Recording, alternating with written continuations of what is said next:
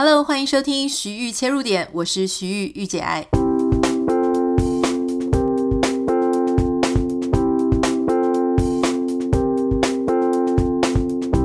欢迎收听今天的节目。今天要跟大家来说故事。如果你上一次有收听五八四、五八五、五八六这个三集，你可能还记得我们在谈的是陆小曼跟徐志摩的故事。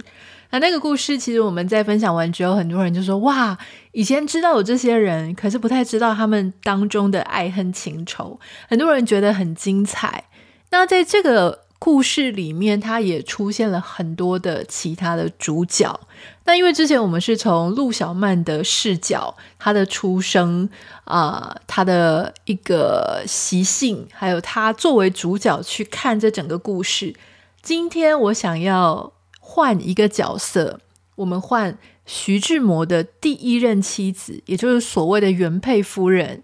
张幼仪。张幼仪的角色来看这个故事，这个故事会长得怎么样呢？为什么我们要做这样子的一个尝试哦？是因为我其实很相信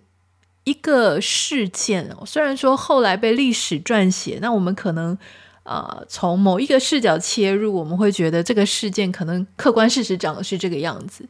可是对于在这个事件里面的不同的人物，也就是我们所谓的换位思考啊，不同的角色，他们的想法。可能在当时那一刻，甚至在后面去回忆的时候，他的想法跟他所看见的事实其实是完全不一样的。这就很像我们如果说今天我们跟伴侣，我们重新不要说讲很久以前的事情，我们就重新跟伴侣复述一次我们当时从交往啊到认识到这个结婚的这一段路程。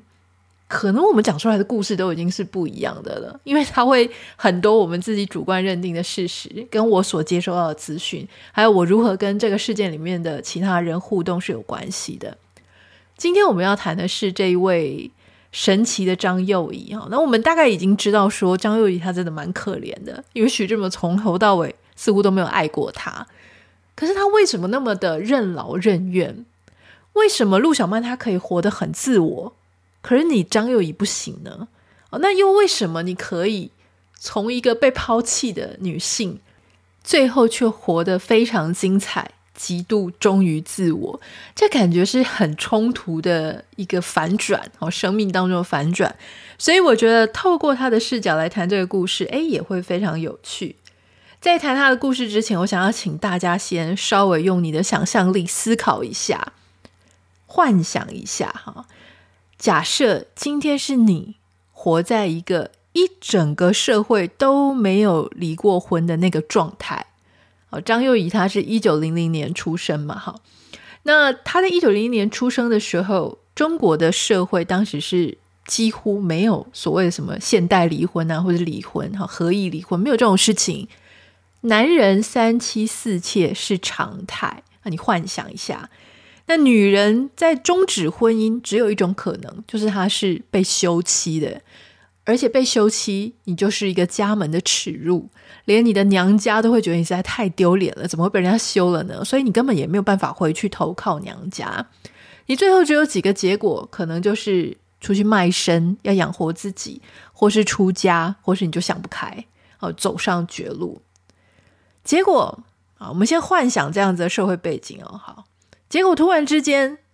你明明就一直在很认真的做你妻子的角色，侍奉公婆，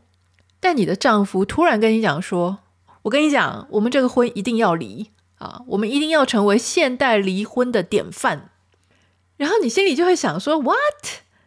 什么东西啊？为什么我要为了当一个离婚的典范，我要跟你离婚？哈，就根本不知道到底发生什么事情，也没有听过什么合意离婚这种事。”最糟糕的事情是，后来你才知道说，原来你的丈夫说要追求现代自由的这个理念根本就是一个幌子，因为你丈夫就是被另外一个女生迷得团团转，所以他讲了一大堆这种冠冕堂皇的理由，说要跟你离婚。这个时候你应该怎么办？有一些人他可能个性比较柔弱啊，比较软弱一点的，他可能真的在这样子。很无助的情况下，他真的是很含冤莫白啊！他可能就难过的活不下去。有一些人他可能比较不甘心，他要去找救兵，所以他可能就会去找他的公婆，要跟他主持公道。因为如果丈夫他不要自己，只要公婆还挺你，那我就是可以假装什么事情都没发生嘛。你如果要娶小妾，你就去啊，哈，或是怎么样的。可是这一位张幼仪哦，就是我们今天要讲的这个主人主人翁，这个女主角。她呢就点头同意离婚了，真的非常勇敢。而且他是在什么样的状况下同意离婚呢？就是在他刚帮徐志摩生下他们的第二个儿子，而且他在产房是一个人孤零零的生了，哈，而且是在异乡，在德国。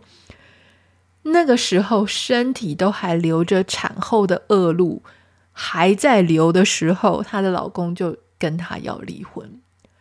所以这么糟糕、很惨的一个状况下，哈，大家都说他超惨的。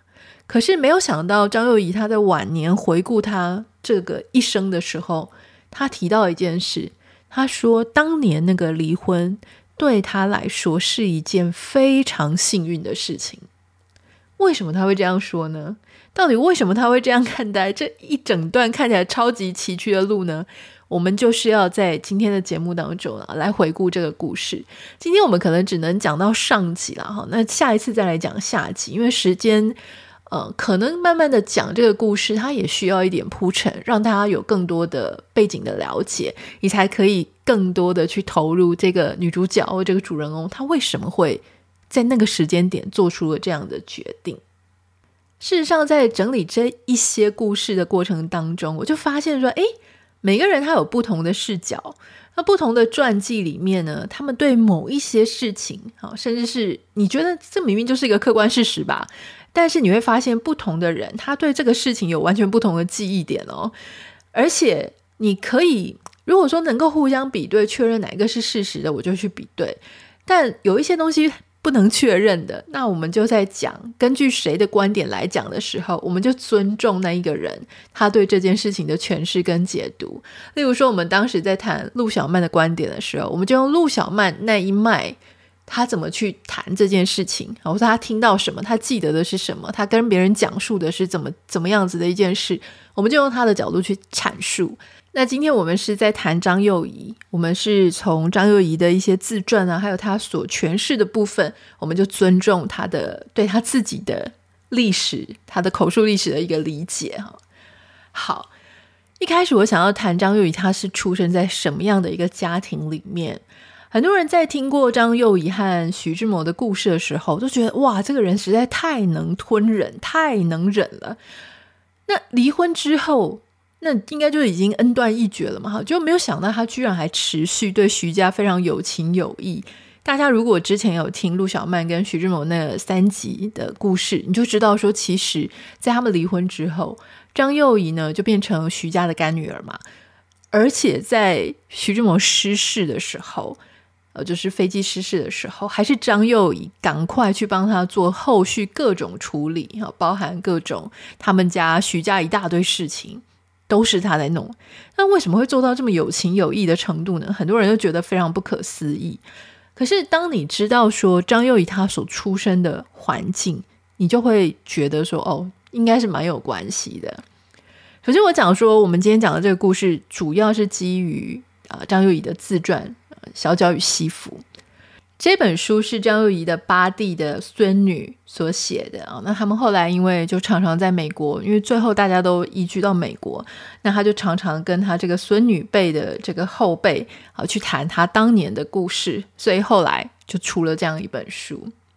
那当时呢，张幼仪就一直告诉他这个孙女，他讲说，其实在我告诉你我的故事之前，我要你记住一件事情，当年在中国。女人家是一文不值的，在女人出生之后，她必须要听她父亲的话；结婚之后要服从丈夫；守寡之后要顺着儿子。所以女人非常不值钱。好，那因为她要跟她这个孙女讲她当时的故事，那她孙女是从美国这个从小就生长在美国，所以她怕她孙女没有办法理解他们这个。怎么会差这么多？为什么我要无止境的去服务我的父母、服务我的公婆等等的？所以他就先告诉他这个背景。可事实上，从这句话，我们当然是可以理解张幼仪她对一个女性，她该做什么样的事情，她是有这种呃深植在内心或者脑海当中的一个观念。可是你说是不是真的？在一九零零年他出生的时候，所有的中国社会、中国家庭都是这样呢？其实也未必哦。虽然张幼仪她觉得这整个社会都是这样，可是事实上你会发现，陆小曼的家里就不是这样。好，比方说。陆小曼她的家里，因为大家如果还记得，我们之前有跟大家聊过，说因为陆小曼她就是整个大家族里面唯一存活下来的孩子，其他都死光了。所以，因为她是那种好不容易留下来的一条血脉，虽然不是男生，她是女生，可是她仍然得到他们家所有的宠爱。所以她很小就念名校，很小就学习读书写字、学画画、学英文、学法文。所以他当然不用讲，就是他有各种物质的供应，他活得非常自我。所以你就会想说，哎，为什么同一个时期的人，因为张幼仪是一九零零年生，陆小曼是一九零三年生，他们其实只有差三岁而已，差三岁，在同样的一个社会环境长大，可是却长出完全截然不同个性。陆小曼就是很自我嘛，很任性，可是张幼仪她就是那种以大家族为重。啊，以其他人为重，牺牲所有的自己。那其实你看张幼仪他家，你就发现说，他家其实家境也很好。他爸爸是一个医生，所以其实他的家族呢，在当时啊，当地是声望也很不错。可是跟陆小曼家里不一样的是，张幼仪他家孩子非常多，而且都很健康。他们家一共有八个男的，四个女儿，啊，总共有十二个孩子。那因为孩子很多，所以资源也有限。那家里如果说，哎，孩子这么多的时候，他们就自然而然的把所有的资源都贡献给儿子。而且甚至是，如果有人问张幼仪的妈妈说：“你们家总共有几个孩子？”那他妈妈就会说：“八个。”然后你想说：“不是十二个吗？”答案是因为他只算了儿子的，算是自己的孩子。其他四个，他觉得因为女儿总是要嫁人的，所以他就不会告诉别人他有十二个孩子，他只会说他有八个孩子。所以即使张幼仪他爸爸是那种地方上很有名望的医生，家境非常的好，最后他们仍然都只让八个儿子去念书，因为就像刚刚的逻辑嘛，因为觉得女生反正是要嫁人的，不用念书啦，就所以所有的资源就非常集中给儿子。那大家可能都已经从之前我们跟大家分享的故事就知道说，说当时的整个社会背景哦，你不能自由恋爱，你所有的结婚呢都是家族之间许配结婚的。以张幼仪的爸爸妈妈来讲，他爸爸妈妈的婚姻是定在他妈妈只有两岁的时候，然后你想说他爸爸几岁？他爸爸那时候根本还没出生呢。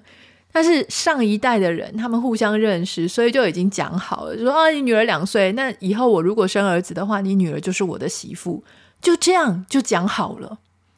在那样的社会里面呢，女生是怎么样嫁？就是说，她一定要依序的嫁出去，大姐嫁出去之后，就会轮到二姐，然后再轮到三姐，最后小妹就是要依序嫁出。张幼仪那个时候是一九零零年生的哈。我们刚刚已经讲了，女生不只是没有办法跟男生一样念书，当时还有一个更惨的事情，现在也听起来觉得惨无人道，就是那个时候还要裹小脚，就是所谓的缠足嘛。当时为什么要缠足呢？就是因为旧社会他会觉得女人要有一双小脚才是美，当时美的标准跟现在人很不一样。我们现在大概不太会去管女生的脚到底是要大还是小。但当时呢，就觉得，哎，女生一定是要有一双小脚才是美啊，因为你的小脚可以让你走路起来不是很稳，看起来摇曳生姿的样子哈。那根据他们之前呢，就去找说，到底什么时候有这个陋习的，就发现说，在南唐时代的李后主，他有一位这个嫔妃啊，这个嫔妃呢就被当时的人称作是新月。或是莲瓣，为什么？因为这个嫔妃她非常会跳舞，而且她长得非常的漂亮。她在跳舞的时候呢，就是这样子很优雅啊，这样子有一种呃所谓摇曳生姿嘛。我们刚刚用这个成语去形容的样子。那当时皇帝他就叫人家用金属和珠宝编成一朵比真的花还要大的一个莲花，然后加上一个池子，就送给他，要他用丝帛去裹住他的脚，然后在莲花瓣之间跳舞来取悦皇上。那这个嫔妃，她就用她非常优雅的舞步，在池水映照之下，就好比在云间掠过的新月，啊，给皇帝留下了非常深刻的印象。所以就是因为这样子啊，有民间有这个传说，所以后来整个民间的女子就开始仿效，大家都想要把双脚拱成新月那种弯弯的形状。所以你现在如果去 Google 查呃裹小脚啊缠足，你就会看到那些脚非常非常的不太健康，也不太令人觉得舒服的样子，其实觉得很很残忍啦。那事实上，不只是民间喜欢把女儿就缠小脚啊，裹小脚，甚至在茶室里，就是那种声色场所，一些在卖身的女性，她们也会比较喜欢有裹小脚的姑娘，因为那些姑娘都可以在桌上跳舞来诱惑男性。好，那这些其实这些在卖身的女生呢，她们是真的连房门都不能出，她们就一直都留在房门里面。那就是在这一些他们的所谓的老老少少的男性的客人呢、去给他们捧场啊，大家围在那边做拼酒比赛。拼酒比赛如果赢了大家的这个男人呢，好，他们就会把这个女性她的三寸金莲的鞋子里面装上一杯酒，那这个男的就会把这个酒喝光，而这个鞋子的主人呢，就会躺在某一个房间里面等这个喝酒喝饮了的男人。所以你大概可以想象，缠足啊、裹小脚这件事情，它可能就是在一般民间非常非常的普遍跟流行。那女生，你如果说是所谓比较女人味的啊，或者说比较传统的女性，就是家里人就会帮你裹小脚。不过事实上，在那样子的年代，就是张幼仪她出生的那个年代，当时的社会其实处在一个传统社会和西方现代新式社会的一个交接的时间，所以。才会有后来这个徐志摩啊、梁启超啊、胡适他们去推广一些比较现代的思想，或是一些啊、白话文运动等等的嘛。所以大家可以想象，就是那个时候其实西方也有很多的文化价值观啊、进入了中国，所以当时他的状态就是说，有一些比较传统的家庭，他仍然会坚持要帮他的女儿裹小脚。可是，如果你的思想比较先进、比较开放的家庭，你就不会帮你的女儿去裹小脚。所以反过来讲，有一些人他会去看这个女生她有没有裹小脚，来去定义这个女生她是属于那种传统妇女，还是属于现代妇女。可是我觉得这样讲其实不是很公平，因为老实说，这个。脚就是脚嘛，哈，一个女人的心她是怎么想的，她的大脑是怎么想的，跟她的脚未必有完全直接的关系。顶多我们可以讲，就是说这个女生她如果裹了小脚，我们可以反推的是她的家庭可能比较传统，但未必是说这个女性她没有一个现代的思想或现代的心，对吧？所以我，我觉得他大概不能去讲女性她个人，好，但是可能也许可以讲这个女性她从小出生的家庭是怎么样。那张幼仪的状态就是说，她是她的大姐有缠足，但结果轮到张幼仪的时候呢，她就说她三岁的那一年，好，那她的阿嬷呢就叫她吃掉一整颗汤圆，跟她讲说吃汤圆可以让整个身体都变软。她想说什么叫做身体变软？结果第二天早上，他才了解，因为他妈妈就跟阿嬷开始带着一盆温水跟一个厚厚的白棉布条，跑到张幼仪的床边。啊，那那个时候他才三岁嘛，他们就把他的脚泡在水里，然后用很厚的湿布要把他的脚绑起来。那他就用那个白布条很紧很紧的在他的腿上，在他的脚上缠完之后。他说：“他真的眼睛都看不到别的东西，他眼睛整个非常红，而且痛到他没有办法呼吸。他觉得他的两只脚好像缩成跟一个小虫子一样，所以他痛到开始尖叫。他觉得他快要死了。那他阿嬷就数落他说：‘你哭什么哭嘛？每个小女生都要缠脚的啊。’那因为缠脚那天真的太痛了，所以他真的是尖叫一整天，整个屋子里都是他的声音。”到吃午饭之前呢，他的爸爸跟哥哥都还跑过来安慰他。那下午之后呢，他的爸爸哥哥就不在家了，所以只有他妈妈跟阿嬷在厨房里一直安抚他的情绪。可是他说他就是没有办法安静下来。他看到厨师的那个剁肉的刀子然后发光，他一直觉得就是他的脚要被剁掉了，因为那个厨师在剁肉的声音，他感觉每一个声音都好像在剁他的脚，他的脚就是这么样的痛。那他阿嬷就跟他讲说。缠脚是要好几年的哦，你就是这样子的状态，要好几年，慢慢的、慢慢的把你的脚骨给缠断，这样子那个脚型才可以完美无缺，而且还要继续的缠，不然万一你把它松开了之后呢，它也许就会回到原状哈。而且最恐怖的事情是呢，未来你的公婆婆家他们就会去问说，哎，这个他未来这个。可能的媳妇人选，当年缠脚的时候，会不会发很多牢骚？如果缠脚发的牢骚非常多呢，他们就会重新考虑要不要娶这个媳妇儿。因为如果他发很多很多牢骚，就表示他不够顺服，不够听话。哦，那如果说他很乖的话，那他的爸爸妈妈就会告诉未来的婆家说：“哦，他缠脚缠的脚非常漂亮，而且他都不会抱怨哦。”那这样子的女生在当时的婚配市场就会非常的受欢迎，所以你们听到就觉得说啊，好可怕哦！就明明是肉体上的一个虐待，结果你还要求人家不能抱怨啊，因为如果抱怨的话，就会影响到你未来的婚配。所以总之，你所有所受到的不合理跟残忍，通通都要吞下去，是那样的一个家庭或那样的一个文化。后来就一连三天，张幼仪在三岁的时候，就在她妈妈跟阿妈前面就这样子裹脚，然后拆掉血淋淋的布条，泡在水里，然后再重新绑起来，然后再流血，再泡在水里，再重新绑起来，就这样子一直反复。第四天哦，当然就是这三天，他都一直尖叫，一直尖叫，一直痛哭嘛。第四天，他的二哥完全再也受不了他的尖叫，就跑去跟他妈妈讲说：“不要再折磨幼仪了。”他的二哥跟他妈妈讲说，他这样子实在是太痛了。可是他妈妈就跟二哥讲说，如果我现在心软，他以后就会自食苦果，因为没有人要娶一个脚很大的大脚婆。那二哥就跟他妈妈讲说，现在根本就没有人在意这种什么裹小脚还是缠足啊。那妈妈又问了二哥一遍，就说，如果我不绑他的脚，未来他如果没有人要娶他怎么办？那二哥就跟他妈讲说，如果没有人娶他，那我就照顾他。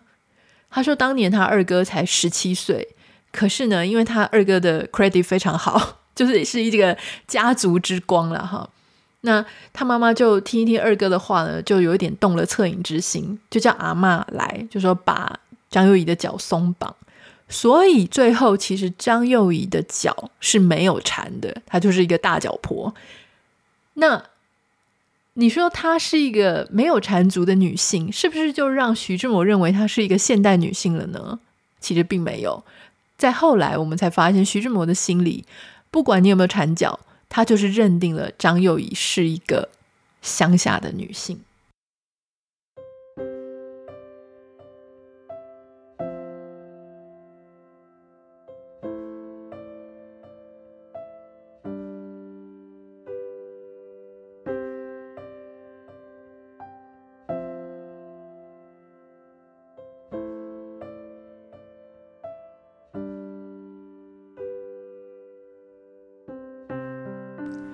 一九零九年，也就是在张幼仪差不多九岁的时候，他的二哥跟四哥分别已经从日本留学回来了。之前我们有提过说，在那段时间，如果能够想要接触西方的一些先进的知识啊，比较进步的知识，除了直接到西方，例如说美国跟欧洲留学之外，很多人他是会去日本的。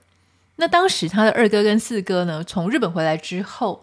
那一年。张幼仪的妈妈就发现说：“诶，她应该要来了解一下每一个孩子的未来应该是怎么样，特别是女生到底应该几岁的时候要出嫁。”所以她妈妈就找来一个算命婆给小孩看相。没有想到那个算命婆呢，她就说张幼仪她的姐姐，她姐姐那一年只有十四岁。算命婆就说那个大姐会克夫，她不能够在大家一般结婚的时间，例如十几岁的时候就出嫁，她的大姐一定要等到二十五岁之后才可以出嫁。那我们前面讲说，当时的女生她必须要照顺序嘛，大姐嫁了才是二姐，然后三姐、老四嘛。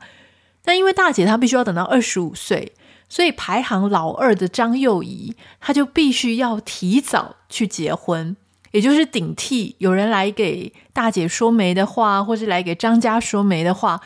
就要由张幼仪先嫁出去。那张幼仪是排行老二，所以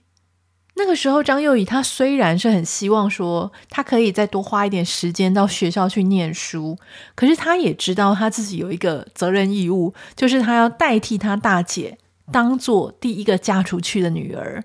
所以家里也觉得说，那反正因为家里姐姐十四岁嘛，那通常差不多就那几年的时间就会嫁出去了。那张幼仪那一年才九岁，你在等，差不多也就是十四五岁的时候，你就要嫁出去。所以你其实已经没有多少年的时间可以待在家里或待在学校。所以当时大家对张幼仪的教育计划是显得非常兴趣缺缺，也没有觉得她需要念很多书啊，或是要帮她精进一些什么样的知识。但是张幼仪她的个性，因为她从小就非常崇拜她那个两个非常会念书，而且又出国留学的，就是刚刚讲的二哥跟四哥，所以她也开始在留意说，她要怎么样才可以去多多求学。有一天呢，张幼仪她就在上海有一个很有名的报纸叫《申报》上面，她就发现，诶，有一个名称叫做第二女子师范学校。这个学校在苏州，哈，苏州的女校，她刊登了一个广告。这个广告上面说呢，你当学生头三年上课，哈，就是第三，就前面三年啦，第一年、第二年、第三年是上课，第四年呢是实习。那实习之后呢，教低年级的学生，就是那是要专门做师范学校的，所以毕业的时候，你就可以领到一张小学的师资证。学校它的教法是那种新式的西洋学科，而且很厉害的事情是，这个学费非常的便宜，一个学期只收五银元的学费，而且五银元还包含食宿费跟书本费，还有零用钱，而且呢，甚至还有假日往返苏州的火车票钱。整个便宜到让人不敢相信，所以当时张幼仪看到这广告呢，他就想说他爸爸一定会愿意付钱的，因为真的太便宜了嘛，哈。所以当时他就把这个想法告诉他妈妈，他妈妈听到学费价钱之后，问他的第一件事情，居然是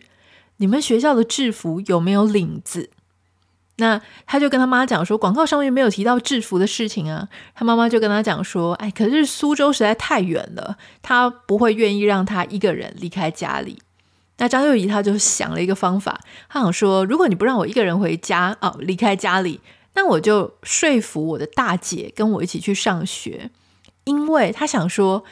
大姐反正也是要等到二十五岁才结婚，那这几年时间她到底要干嘛呢？可是。比较困难的事情是他大姐不太像他一样喜欢念书，想要求学有求知欲。他大姐是还蛮爱偷懒，而且完全对读书没兴趣的。不过他跟他大姐说服的时候，他大姐还是同意了，因为他可以离开家里嘛，出去交朋友。那他大姐就说好。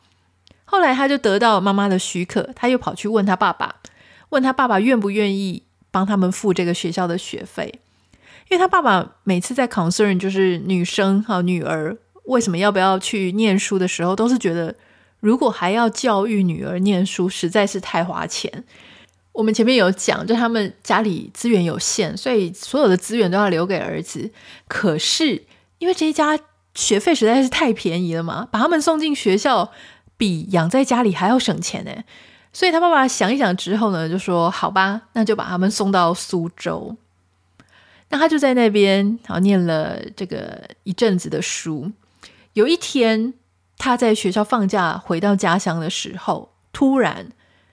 张幼仪她的爸爸妈妈就给他一个小盒子啊，那个盒子是一个啊银质的，就是那种像白银的那种材质的一个相片盒。那打开来一看呢，啊，看到他的一个男生的照片。她说，她第一次听到她丈夫的名字，就是在十三岁那一年。那一年呢，他被他爸妈叫到客厅，给了他这个相片盒，然后他就问他爸妈说：“这个盒子是做什么的？”他们就说：“你打开看看啊，看看他的相片啊。”他说他打开盒子的时候呢，就看到一个年轻人的照片，头大大的，下巴尖尖的，还戴了一副圆圆的金丝边眼镜。那他爸爸看到他就这个打开了相片嘛，就跟他说有什么样的想法。他一言不发的就把这个盒子合起来，因为他也知道接下来要发生什么事了。因为自从他的大姐算过命之后，全家人一直在期待可以把女儿嫁出去的这一刻，所以他就转向他的爸爸，跟他爸爸讲说：“我没有意见。”根据中国那个时候的社会的传统情况就是这样，你也不能有意见。那家人这个问你说你有没有什么意见，其实也是一个形式上的问一问啊。就是你真的有什么意见的话，其实你还是要听家人的，就是要嫁给家人为他相中的男人。这个男人当然就是我们后来所知道徐志摩嘛，哈。这徐志摩，如果你还记得之前我们讲的故事呢，就是张幼仪的四哥，他在担任浙江巡学的时候。有一部分的公务是要去视察当地的学校，所以有一天他在杭州府中学堂视察的时候，就发现有一个学生作文写得非常非常好。什么叫做非常好呢？我觉得这件事情也很有趣啊。当我在看他们这个描述的时候，我就非常的诧异。在张幼仪的自传里面，当年他们认为写得非常的好。是能够把梁启超的文笔模仿的惟妙惟肖，因为当时梁启超是中国非常重要的知识分子嘛，那也是张幼仪的二哥朋友兼同僚，好，所以当时他的四哥他就说，我看过几百份模拟梁启超文章的学生作品，但没有一篇能够捕捉到他的神韵风格，唯独这一篇又优雅又文白夹杂。这是不是很有趣？因为我们其实现在以现在的性格或者现在的一个观点，我们去想，就是一个人的文章写得很好，表示他有原创性，他有独创性。可事实上，你在很多的。呃，史料啊，或者是这一些故事当中，他会告诉你说，其实中国这边他觉得文章写得很好，是你非常的能够模仿临摹这些古圣先贤，或者被誉为说哦有非常崇高的文坛地位的，你能够写得越像他越好。所以无怪乎，其实很多人就是会去模仿那一些作文大家，不管是书法啦，或是作文呐，或什么，就是以模仿，模仿得越像。代表我对他致敬的敬意越高，所以你说为什么很多不管是设计界啊，还是文学界，还是什么的哈，你就会觉得说，为什么很多中国人喜欢模仿，而且不觉得模仿的很像是一种耻辱，或是去 copy 人家的东西，为什么可以这么心安理得？其实有时候我们可能不能用我们此时此刻当代的哦，很西方的强调。呃，创新、创意、原创精神的去视角去看这件事情。虽然我个人当然也是比较赞同说，我们个人要有原创性啊，我们最好是最值得被奖励的，就是从来没有人这样子想过、这样子写过，非常的有创意。但你会发现，当时他们觉得的好，就是能够把文学大家模仿得很好。那有趣的事情呢，是这个四个他。还提到说，不只是文章写得好，这个作者的书法也有非常不平凡的才气。四哥细细的看这个写作文的人，他的每一个字形，这个字的骨骨干啊，就是笔法的劲道，就毛笔一笔一画一勾一折，在纸上所用的力量，都显示出这个人有坚定的目的和方向。而且这个写字的字的气，就是这个我不知道字的气场吗？还是有一个气质，或者有一个神韵哈？就说这种神韵，他四哥认为只有一个人在经过好几年的书法训练以后，要适时的摒弃所学，才能够达到。总之就把这个写作文的年轻人哦吹得乱七八糟的。最后，他四哥去打听了这个文章学子的来历，就发现说：“哎，刚好他又是当地一个有钱的好人家的独生子，所以四哥他就决定要把自己的妹妹嫁给对方了。”你会心里想说：“我的妈呀，这也太容易就可以嫁出去了吧？”啊，那当时的社会就这样，所以他的四哥呢就写了一封信，署名自己的名字张家敖，就寄给徐家的当家，也就是徐志摩的爸爸。那他就提议徐志摩说：“啊、呃，可以跟徐志摩可以跟他的妹妹成亲。”那不久之后就收到徐志摩的爸爸徐声如他的一个回函，就同意了这一门亲事了。那当然。后来就结婚了，一直到结婚好几年之后啊，有一天张幼仪在佣人的嘴里啊，才突然得到一个事实，这个事实还蛮伤人的，就是当时呢，有人告诉张幼仪，就说徐志摩第一次看到张幼仪的照片的时候啊，就是把嘴角往下一撇，用非常嫌弃的口吻，光看照片就说这个乡下土包子，所以其实。张幼仪长得就不是 徐志摩喜欢的那个菜嘛，哈，那还有当然就是这种有一点被逼的，不是自由恋爱的，就让徐志摩更加的不愿意。但是话又说回来，虽然徐志摩他是一个非常强调哦要先进、要现代、要这个西式、要进步，可事实上他还是没有办法去违逆他父母对他的期许，也就是说，他其实。并没有真的这么敢去反抗传统，因为他仍然照着他父母对他的期待结婚了。那当时呢，其实徐家他们希望徐志摩可以完成中学的学业之后再举行婚礼。那张幼仪不是也还在念书吗？他还有一年半才毕业，而且还要再等一年才可以拿到小学的师资证书。可是他说。不管是徐家还是张家，完全都没有把张就张幼仪正在念书的这件事情放在心上。他的父母就告诉张幼仪说：“你要马上退学，准备婚礼。”然后这个事情徐家知道，他们也没有表示任何意见。换句话说，就是真的没有人在乎女生这个念书这件事情是认真的。好，这根本就不是个事儿。他们认为女孩子家呢，读不读书无所谓，因为女孩子家活着就是为了要结婚，就是要留在家里准备接受命运的安排。张幼仪她后来说：“其实我很喜欢学校，而且我知道徐志摩很有学问。那既然要嫁给他，我希望我可以把书念到我结婚那一天为止。”她说：“她花了好长的时间才说服她的父母，让她再回学校一年。可是。”他这一次回学校的时候，老师对他的态度已经非常不一样了。因为当时的社会有一些人，他就是会把书给念完，哈，完全是要走知识分子的样子。可是有一些女生呢，她们根本不读书，老师对她们完全没有期待，也不会希望说她们可以念得多好。那因为她已经订婚了，所以老师他就已经认为说啊，反正她也不是真心要念书的，所以就变得懒得管她。就算说她答错了问题。老师也都不纠正他了。以前有一个老师一直把他当做自己的得意门生，可是后来也是对他一副那种啊，OK 啦，随便啦，怎么样都无所谓的那种调调。因为那些老师他们就觉得说，这些女生她会进学校想念书，也不是真的想念书，只是他们的家人可以出去说嘴。特别是跟那些公婆家说嘴说啊，我女儿有读过书，有受过教育，稍微显个白，就这样。后来，当时他们当然不久之后就结婚了嘛。结婚的时候呢，其实张家因为家境很不错，那当时因为他的二哥、四哥从海外回来，四哥的生呃这个经济状况一直都很好，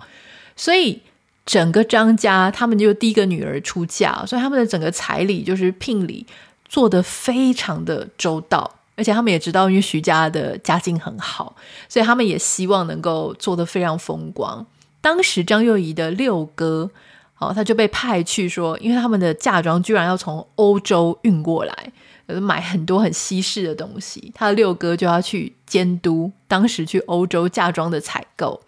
那四哥又说呢，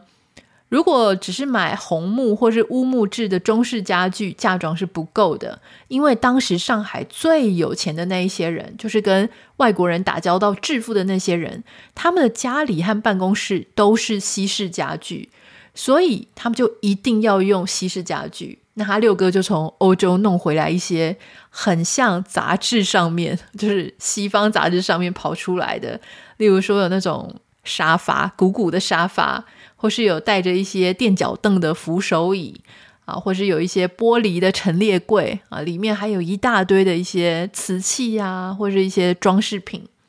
他说他的嫁妆体积大到没有办法整批带去硖石，事实上家具多到连一列火车都塞不进去。所以他的六哥不得不从上海用船送过去，所以你知道，就是那个嫁妆的量是之多的，而且值也是非常好的。那当时家具一到硖石，就是徐志摩老家嘛，还得要一件一件的搬着，故意要穿过镇上的大街。为什么要那么麻烦呢？就是因为他们要去炫耀新娘家的财力啊，就是说。这个结婚是真的是充满仪式性的，就是它不是只是两个人的事情，也不是两个家族的事情，而是你要让所有的人都觉得哇，好羡慕啊，哇，他们家果然真的是好厉害啊，跟一般凡人是不一样的，就是要有这种效果。所以当时呢，呃，这个结婚了嘛，哈，结婚之前啊，呃，这个张幼仪她就有先到。徐志摩他们家专门准备给新娘家人的房子里面先过夜，她的堂姐有陪她去。可是你有没有注意到一件事？就是事情发展到现在为止，张幼仪跟徐志摩还没有亲自见到面，所以这多夸张啊！就是你到洞房花烛夜才真的第一天跟人家见面呢。这样想起来，其实又我觉得现在我们就觉得很毛啊。那根据传统呢，其实新娘的家人他们在婚礼前一天要请新郎吃个晚饭。张家的人啊，不包含张幼仪，也不包含张爸爸、张妈妈，就是只有他们要派哥哥出席。那哥哥他们就会要请徐志摩吃饭。结果呢，这个时间越来越近哈，他堂姐就跟他讲说：“那我们就用那个晚餐的时间去偷偷看一下徐志摩本人到底长什么样好了。”那他堂姐就跟他这样讲，然后他就心里想说，如果他有缺眼睛、缺腿的话，那我就不要嫁给他哈，我要逃得很远。所以等到徐志摩到达前门的时候，张幼仪就真的偷偷的看了一下他的本人。那他堂姐就很急，就说：“怎么样？怎么样？你觉得长得怎么样？你觉得他长得好看吗？”呃，张幼仪当时因为可能年纪真的也很小，而且他说他其实就没有那种爱情。波涛汹涌的感觉，他就跟他堂姐说：“我也不知道什么叫做长得好不好看，反正有两只眼睛、两条腿，所以不算太丑。”然后，所以你听到这里会不会觉得真的是很荒谬哈？就是结婚好像在抽签一样，洞房花烛夜那一天才知道答案，然后你就要立刻跟他睡觉，然后要洞房花烛夜坦诚相见了。我觉得哦，这一切真的是来得有点太快了哈。总之。那一天晚上就这样子结束了。那第二天结婚，然后就洞房花烛夜。在这里，我想要跟大家分享一个我觉得也是蛮不舒服的一个桥段，就是他们以前会闹洞房。闹洞房呢，就是很多人，一大堆人都会挤进这个洞房。它是一个大家当然当然知道，就是一个习俗嘛。当时是这个新娘要坐在房间的正中间，然后来宾要故意讲一些不堪入耳的话来测试新娘的脾气。所以徐志摩的亲戚朋友啊，就在他四周啊，故意走来走去，讲什么讲什么话要很难听哦，就讲说，哎，唱个歌来听听吧，哎，跳一支舞吧。有些人就说，哎呀，怪怪，你好丑啊。然后有一些人就说，哎呀，瞧瞧你这双大脚。然后有的人还去把他的。裙子掀到脚踝上面，然后去取笑他的脚。那他当然什么话都没有讲，就让大家自己去闹嘛，因为这个就是一个习俗。不过我觉得更过分的事情是，徐志摩有一个朋友就突然提议说：“那我们来掀开他的裙子，来看他内裤的颜色吧。”那好险，张家的哥哥弟弟很多嘛，他们在旁边就立刻阻止。其实大部分这些过程，新郎都不一定有一直陪在身边，因为新郎他就是很多人就会找他讲话啊，找他敬酒啊，所以他在旁边其实进进出出，根本就没有看到这个新娘。我们现在来讲就是非常严重的性骚扰、人格的骚扰，可是他们当时就不以为意，而且他们甚至会说，就是要故意去用很恶劣的言语，非常。没有分际的言语，来看看这个新娘会不会生气。如果她会生气，就表示她脾气很大，以后可能没有办法当一个好媳妇。所以这个不是超变态的吗？我现在觉得，我光看到我就生气了，我就心里想说：哎，你就是故意去激怒一个人？难道你希望新娘真的是一点脾气都没有的吗？她就是不是一个正常人。所以我觉得当时的社会对女性真的。要求的好夸张哦，他们完全不是用人的要求在要求一个女性，他们完全就是要她像一个神一样哦。好，那当时就洞房花烛夜就一直闹闹闹闹到凌晨四点，四点的时候，差不多所有的客人就离开洞房。那其实你知道，新娘被这样搞了一整晚了，就是非常非常的累，所以她大概就。坐在那个床上，大概五分钟之后，徐志摩就进来了，后面还跟了好几个佣人。佣人呢，就有一个把床罩子拉到床尾啊，在床的中间铺上一块白色的丝帛，就是一块白色的布。那他的堂姐有告诉他说，第二天早上他要来展示这一块白色的布，上面证明他是一个处女之身，也就是说上面有落红。我觉得这个也真的是。感觉压力很大哈。虽然说我们现在已经知道说不是所有的没有经验的女生她第二天都会落红，可是你会心里想说，当时大家都不知道，那万一说你第二天真的没有落红，那你是要怎么样解释？完全百口莫辩啊。那根据张幼仪的回忆，就是当天洞房花烛夜，她跟徐志摩真的一句话都没有讲。第一个，他们真的就是对对方很不熟，可是他们还是。做了夫妻之实，但是两个人都非常的沉默。那张幼仪的妈妈有给她一些怎么样身为人家媳妇的忠告哈。她妈妈说，就是两点非常重要。第一点就是，你只要进了徐家的门，绝对不可以说不，你永远都只能说是。第二，不管她的丈夫跟她之间发生什么事情，吵架了啊，或者怎么样，她都要用同样的态度去对待公婆，表示尊敬他们。所以她每天早上都要比公婆早起床，跟他们说早安，但也要在他们这个允许他退下之后，才可以告退。那事实上，当时的中国其实是父母掌权嘛，所以一个女人她跟她公婆之间的关系，特别是她跟她婆婆之间的关系，往往是比这个女人跟她丈夫之间的关系来得更重要。所以我们常常会看到一些呃那种古装剧啊，或者是。呃，传统的一些戏剧，那个女生如果受到委屈的时候，她是会去找她的婆婆帮她撑腰的。如果她跟她婆婆关系好的话，婆婆就会帮她说话，就会教训自己的孩子。但如果你跟你婆婆关系不好的话呢，就整个家族就没有人要帮你撑腰了。那当时在这个乡下的地方，女生的地位呢，其实你真的是在我们刚刚讲的过程当中，就觉得哇，比就是一个一个都让人很皱眉头。那像那种乡下的地方，狭实，女人是不准跨出你们家，就所谓的那个几合院的那个合院一步的哦。所以每天早上，徐志摩清晨出门的时候，张幼仪不可以跟着他一起出去。所以刚结婚几个星期之后，徐志摩就决定要离家求学。一开始就去天津啊、北洋大学，后来又跑去北京大学。那他每天就一直关在家人。家门里面跟她的公公婆婆相处，她其实完全没有办法了解她的丈夫，她丈夫又不跟她讲话。虽然说睡是可以跟她一起睡，可是睡完之后，亲密关系发生完之后，根本就不跟她讲话。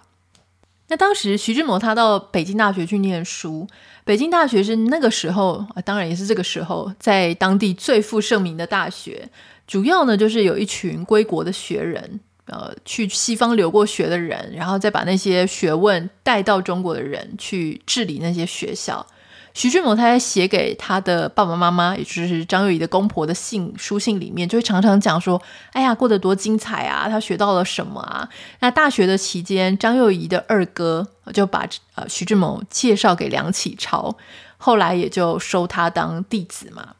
那每一次，张幼仪的公公就会大声宣读徐志摩寄来的家书。他说，他就很羡慕他自己老公非常自由自在哦，可以随时想要去哪里念书就可以去哪里。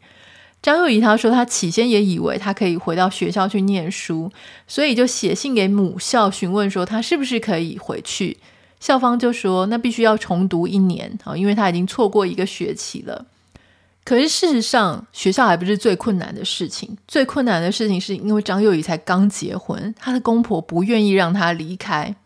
因为她是徐志摩的太太，还是镇上首富人家的儿媳妇。很多镇上的乡亲都已经觉得她太新潮了，居然没有裹小脚。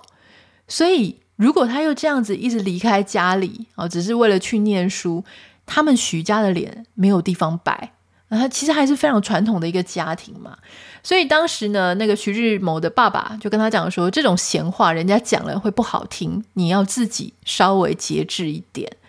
那话都已经说到这么重了，张幼仪也就听清楚了，就是不用想了，你不用想到回家去念书了。所以他每天就只能做什么事情呢？就是跟那个他的婆婆，一个老太太，两个人就坐在家族里面的那个院子里面啊，一起缝鞋子，一起做一些女工啊，做一些。呃，手工艺的这些事情，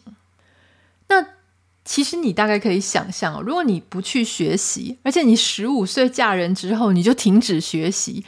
这个是多恐怖的一件事情。就你十五岁之前的求学已经经验不多，知识不多，结果你之后又因为这个家庭的关系，你就不学了，所以你的脑子里简直没有东西。那徐志摩他一开始就觉得他太太是个乡下人，没有读过书，没有办法跟你聊上什么天。那结果现在大家也不鼓励他的太太去求学，那他回来就更没有跟他有什么可以聊的，他们就夫妻没有共同的话题嘛。而且他先生其实摆明了就是看不起他，所以他也提到说，徐志摩他放假回家，除了亲热的时候，就是要履行最基本的婚姻义务，因为他们就很期待要抱孙子，其他的时间通通对张幼仪不理不睬不讲话。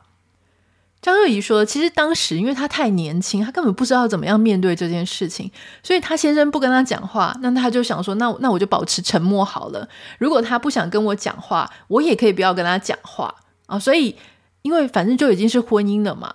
婚姻我就反正也不求爱情，也不求浪漫，我就是维持，努力维持我现在该维持的。”他形容徐志摩从来都没有正眼瞧过他，他的眼光如果扫过他，就会直接从他身上掠过，好像是一个空气或是幽灵，完全不存在。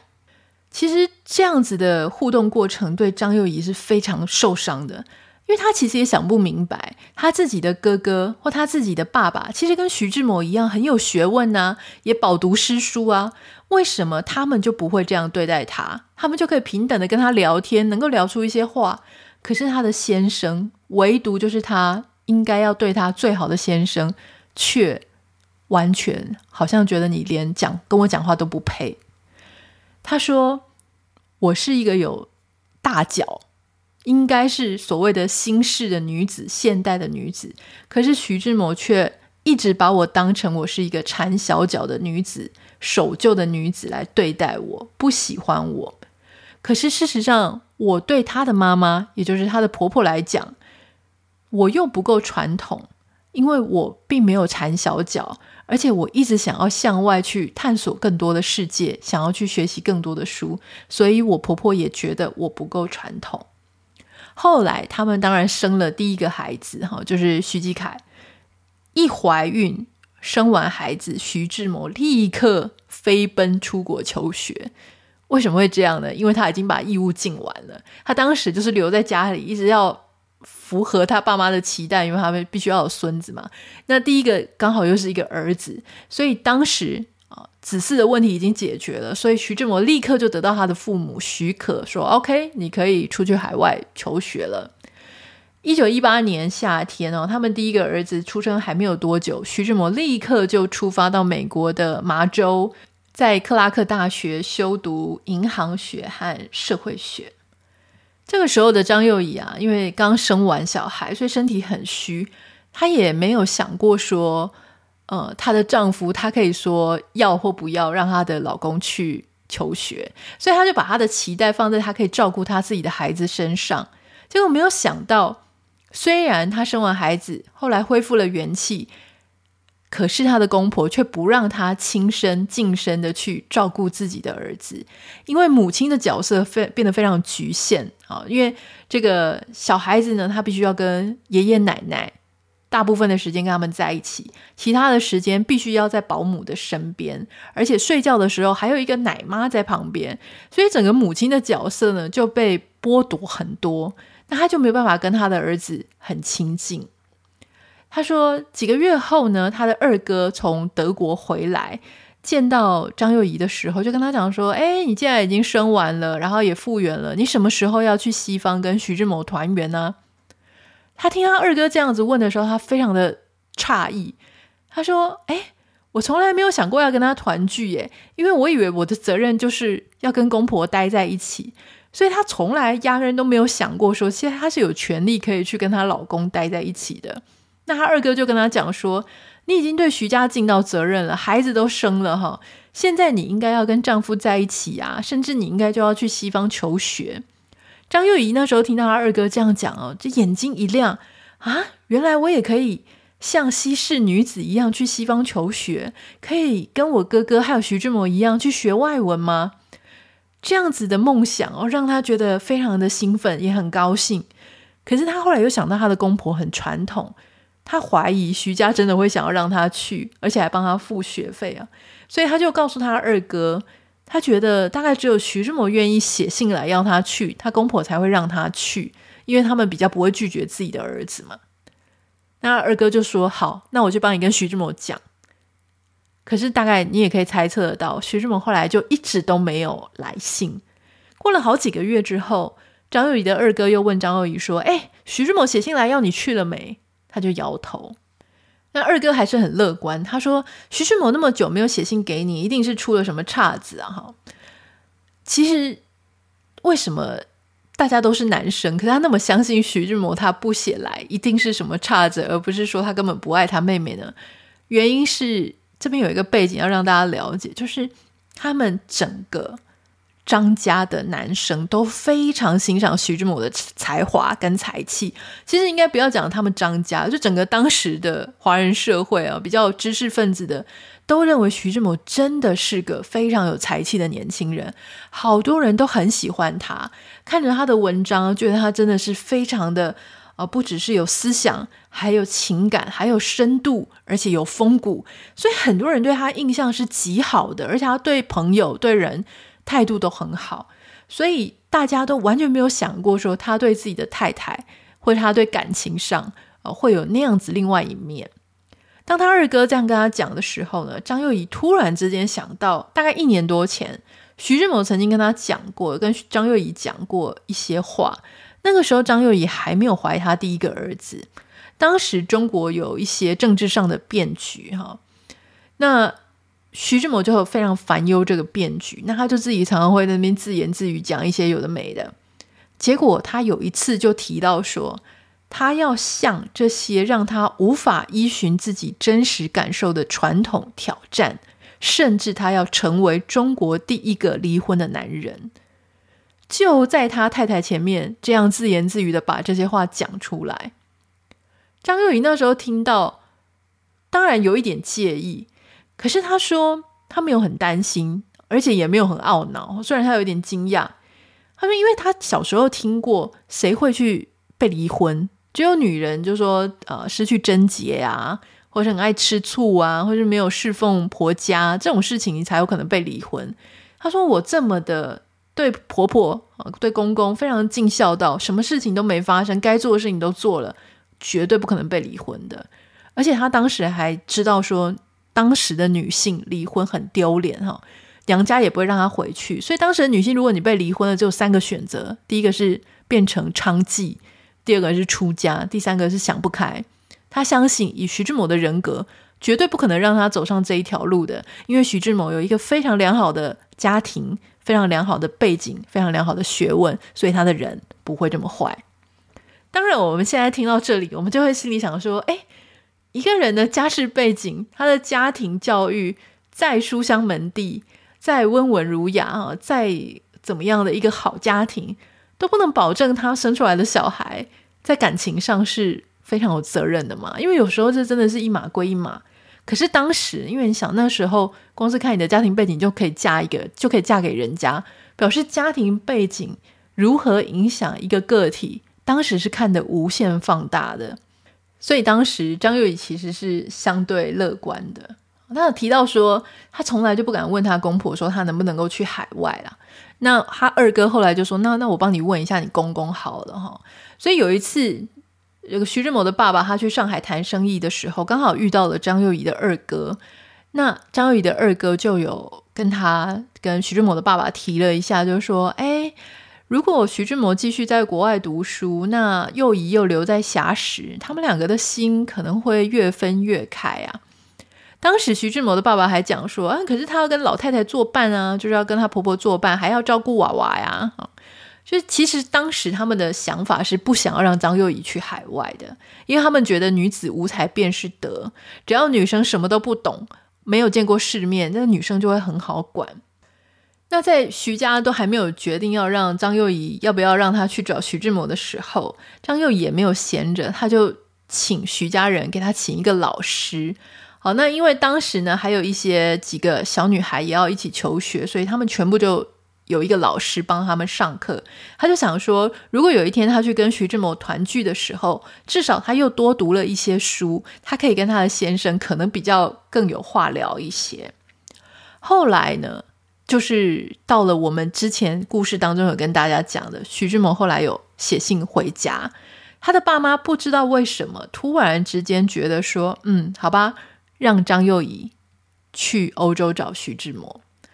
之前的故事我们提到的是，徐志摩因为想要离婚，所以写信哦，就是给他爸妈，希望骗这个张幼仪过去欧洲，让他办妥离婚手续。可是这边有一个稍微不一样的，就是因为啊、呃、视角不同，所以他们讲出来故事不同。就张幼仪当时的回忆，他说。徐志摩那个时候写信给他父母，并没有直接要张幼仪去离婚，但他在信当中有透露很多的不安，很多的忧郁，感觉精神状况不太好。所以徐爸爸、徐妈妈呢，他们就很担心他的儿子啊，在海外过得不好，啊，会出什么乱子。可能也有讲到一些，也许让他爸妈觉得是有蹊跷、有猫腻的，所以他们就希望这个张幼仪可以去陪陪他们的儿子。那当时女生一个人要远行就非常不方便嘛，大家会侧目，所以刚好当时有一个西班牙领事馆的中国家庭，他们刚好准备要去法国的马赛，所以张幼仪就跟他们搭同一艘轮船一起旅行。那这个是张幼仪她真的离开家第一次进行一个一个人的旅行啊，连小孩都没有带上嘛，她就自己可以在她自己的仓房里面。然后他就一直在想，他说每个晚上在船舱当中，每个晚上他都在想说，我第一眼看到徐志摩的时候，我应该要怎么样让他觉得我比较有心事啊？我是一个心事妇女啊，那我要跟他说什么？那我我不太知道我到底该跟他说什么，所以他张幼仪就说他自己心情很沉重，因为虽然她在她婆家已经嫁给他五年了，可是她说这个五年我完全是不了解我的丈夫，我根本不知道我应该要跟他讲什么。那张幼仪就心里想说：“哎，因为她也有利用这段时间念一点书，然后学一点点的英文。她希望她的老公可以发现，她也很努力的在求学，很努力的在学英文，想要跟上他一点点哦。就是其实她真的很希望能够取悦她的先生，让她先生愿意正眼瞧她一眼。就这样，在船上啊，这个漂流了三个星期之后，终于船到达了马赛港的码头。”张幼仪形容，在要下船的时候，她其实第一眼就直接看到徐志摩了，因为那些等着亲人、哈朋友到港的这一些人，看起来都非常的引颈期盼，就只有徐志摩，他穿着一袭这个黑色的毛大衣，脖子上面围了一条白色的丝质围巾。他是所有的人里面唯一露出完全不想站在那里的表情的人。他说他因为太久没有看到徐志摩了，久到他已经忘记徐志摩是那个正眼都不想看他一眼的那个很无情、很冷血的人。所以当他看到徐志摩的时候，他心也就凉了哈。他说当时呢，他们后来搭飞机从巴黎要飞到伦敦的时候，因为那是他第一次搭飞机。那个飞机小到让他必须要他们两个要双膝交叉对坐。那因为他没有搭过飞机嘛，张幼仪没有搭过飞机，他一搭飞机后来就晕机，就吐在一个纸袋里面。他说他其实不害怕，只是因为整个空气不好，那飞机这样震来震去的，结果他吐的时候，徐志摩就把脸跟头就撇到另外一边去，然后很嫌弃的摇着头说：“你真的是一个乡下土包子。”话才说完没多久，徐志摩自己就吐了，然后事实摆在眼前嘛，然后张幼仪就小小声的说了，回他一句说：“哦，我看你也是个乡下土包子。”所以你大概就可以窥知这两个人的感情真的不是很好了哈。那他们后来在英国的时候呢，其实徐志摩一直忙着自己的事情，根本就不管张幼仪。他们在康桥的附近租了一个房子，那那个房子呢是两房一厅。那原本两个房间，一个是他们的卧房，一个是徐志摩的书房。徐志摩后来大概是真的很不想要跟张幼仪两在两个人在那边大眼瞪小眼。所以后来啊，还让一个姓郭的朋友去住在另外那一个房间里面。而且在这段时期，张幼仪一直隐隐约约的有女人的第六感。她觉得徐志摩有在伦敦有一个女朋友。具体来说，她也没有找到什么确切的证据。可是她常常觉得徐志摩在跟其他朋友讲话的时候，就会窸窸窣窣、窸窸窣窣。有时候讲的正在。忘我的时候，突然看到张幼仪在那边，他就会手比在嘴巴上面一个嘘，不要被听到，就是她要避开张幼仪的耳朵。所以张幼仪就觉得很奇怪，她的老公怎么会这样？哈，那每天早上，这个徐志摩呢就会坚持要出去理头发，七早八早的就会离开家，就会出去。那那个时候，他就心里想说，到底是发生什么事情？其实张幼仪也已经做好她老公可能会想要。娶一个妾的心理准备了哈，因为当时在中国，男人如果要纳妾，就是很正常的事情。那他的爸爸妈妈帮他挑选原配夫人，那他们自己可以挑选一些小太太、姨太太，那可以娶几个，就要看这个男人的财力是怎么样了。而且当时原配夫人是不可以拒绝老公想要娶小老婆。原配夫人有义务要欢迎小老婆入门啊！如果说你嫉妒那些小老婆的话，你就是犯了一些值得被离婚的一些借条。我觉得这真的是超级强人所难的。好，总之呢，他当时就觉得徐志摩的行为有一点鬼鬼祟祟的，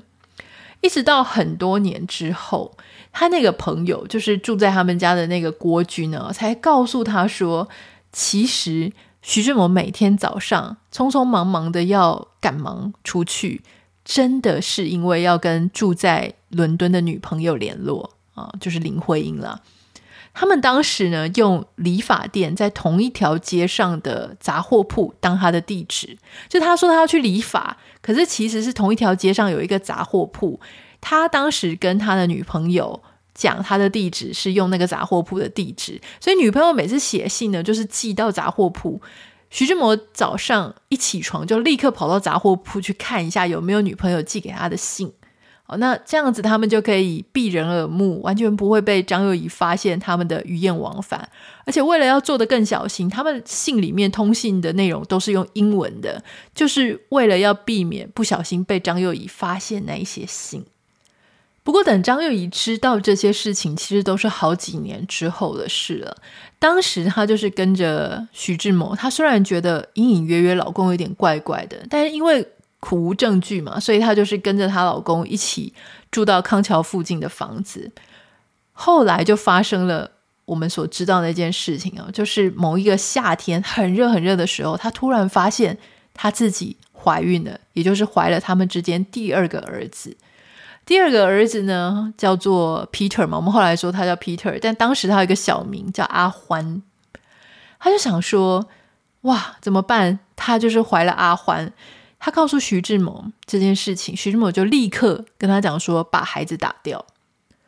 他说他这辈子从来没有想过说，他跟他老公这样讲，他会得到这种反应，而且张幼仪说，就他所知。打胎是很危险的啊，就是你没有非必要的理由，你根本不会想要把小孩拿掉。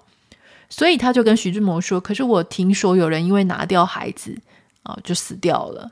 徐志摩就很冷的跟他讲说：“还有人因为坐火车死掉了，难道大家就不坐火车了吗？”哦，讲完他就非常非常的没有耐心的就把脸别过去。那张幼仪也没办法，就问他说：“那我要去哪里打胎呢？”徐志摩就跟他讲说：“哎呀，你会找到地方的啦，在这种事情在西方是家常便饭。”张幼仪说：“我搞不懂，我们的小孩是老天爷送给徐家的礼物，为什么会有人想要毁掉这个小孩？啊，那徐志摩怎么可以这么这么无情？如果说他是担心在西方他们很穷，没有办法抚养这个孩子，那其实他可以叫他回硖石把孩子生出来，可他没有，他就叫他把小孩拿掉啊，所以。”张幼仪回忆，他说：“他们在整个婚姻生活里面，其实徐志摩从来都没有好好的跟他谈过，因为是张幼仪的哥哥帮他挑上了这个丈夫。好，那所以大家都在一个说啊，我们全部都是看你的家庭背景啊，所以我们信任你啊，我们相信，因为你的家庭背景很好，因为你学问很好，所以你就会是一个值得尊敬的人。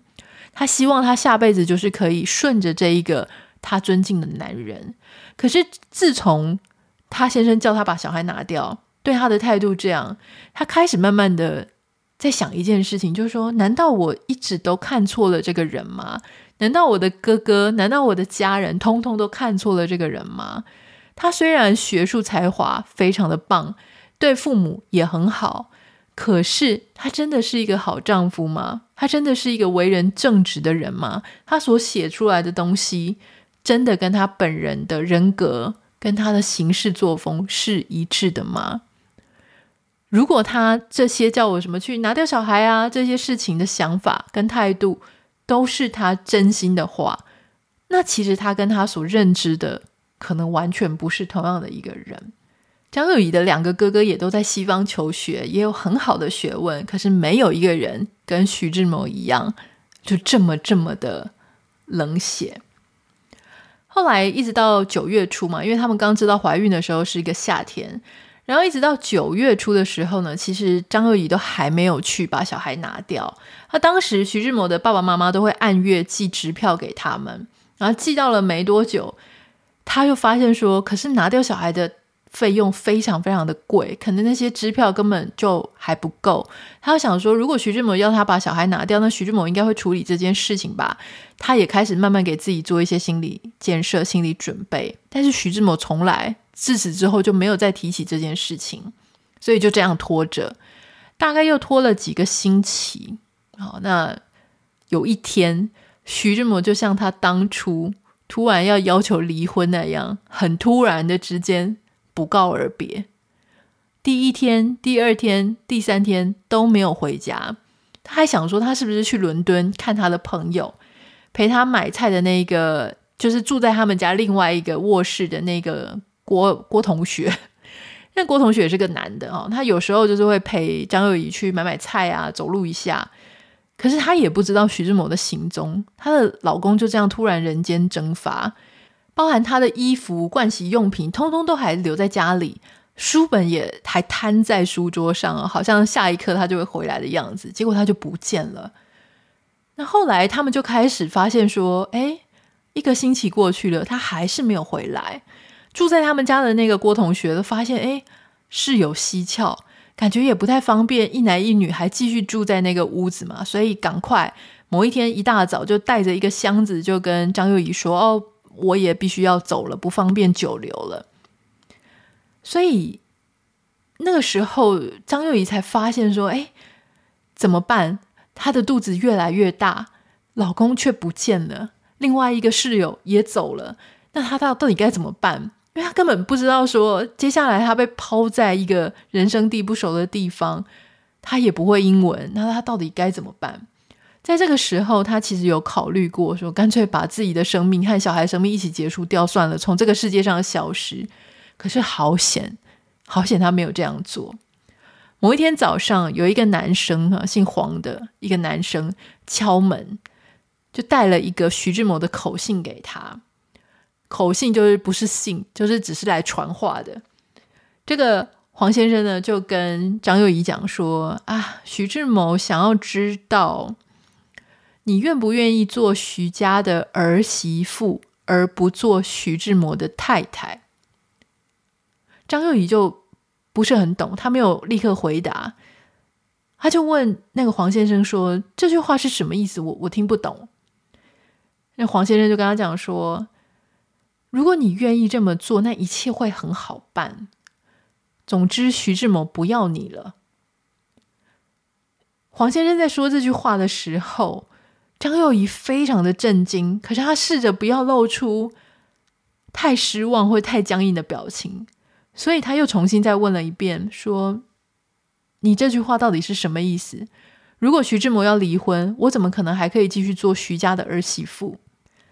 这个黄先生呢，其实就没有马上回答这个问题哦，他就这样子看着张幼仪。张幼仪后来想一想，越想越生气，就对着黄先生大骂说：“徐志摩忙得没空来见我，是不是？你大老远跑来这里，就是为了问问我这个蠢问题吗？”张幼仪在盛怒之下，就把这个黄先生差不多算是把他撵走了。在黄先生离开他们家的那一刻，张幼仪心里非常清楚，徐志摩再也不会回来了。那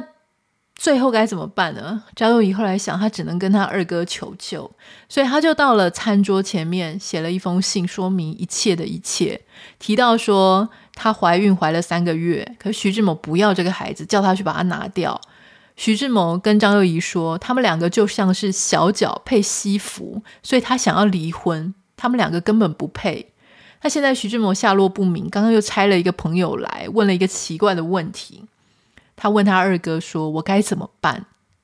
几天之后，张幼仪的二哥就写信来了！他赶快把他的信撕开。二哥劈头就用一句中国的老话表达他对他们离婚消息的哀痛。他说：“张家失徐志摩之痛，如丧考妣。”我的天啊！你的妹妹被人家欺负成这个样子，结果你第一句是说失去徐志摩之痛。痛的像什么一样哦？我觉得这真的是，你看，你从这个表现当中，你就知道张家的那一些哥哥们有多喜欢徐志摩。就他不只是自己的妹婿，还是自己的好哥们，甚至这个好哥们的重量重过他们认为妹妹被欺负了那种哈。就如果是现代的话，我们就想说这些哥哥早就要去揍他了。就没有那些哥哥好伤心哦，我想说天哪，居然不能当我的妹婿，我们不能亲上加亲了。那当然，他二哥后面还是有一些比较有用的一些建议，就说万物打胎，千万不要打胎，凶愿收养，抛却诸事，前来巴黎。那个时候，他二哥在巴黎，就有了他哥哥这样子的一个承诺呢，所以张幼仪保护他款款的呀，就在某一个早上离开了英国。他说，他走上的时候，关上了他身后的门，尽量把所有的东西都带在身上。跟徐志摩一样，对这个城市一走了之。今天因为时间的关系哦，我们已经啊、就是讲了一个多小时了。我想大家应该也累了。接下来这个大腹便便的女人，她到底应该怎么过她后面的生活呢？虽然我们大概知道了一些事情之后的发展，可是我想有更多大家不知道的细节，特别是张幼仪这一段的细节。为什么最后这个第二个儿子过世了？过世的时候，徐志摩他有什么样的表现，让张幼仪觉得真的很荒谬？那又为什么张幼仪后来回到中国，居然可以变成一个银行的副总裁？这到底怎么发生的？下一次的故事里面，我希望可以跟大家讲完张幼仪后半段的故事。希望大家可以跟我分享你啊、呃、收听故事的这些想法，或是你有什么样的觉得哇很夸张，跟我一样。我阅读这个故事，我觉得天哪，好险我没有生在那个年代。那个年代的女性真的真的真的好辛苦，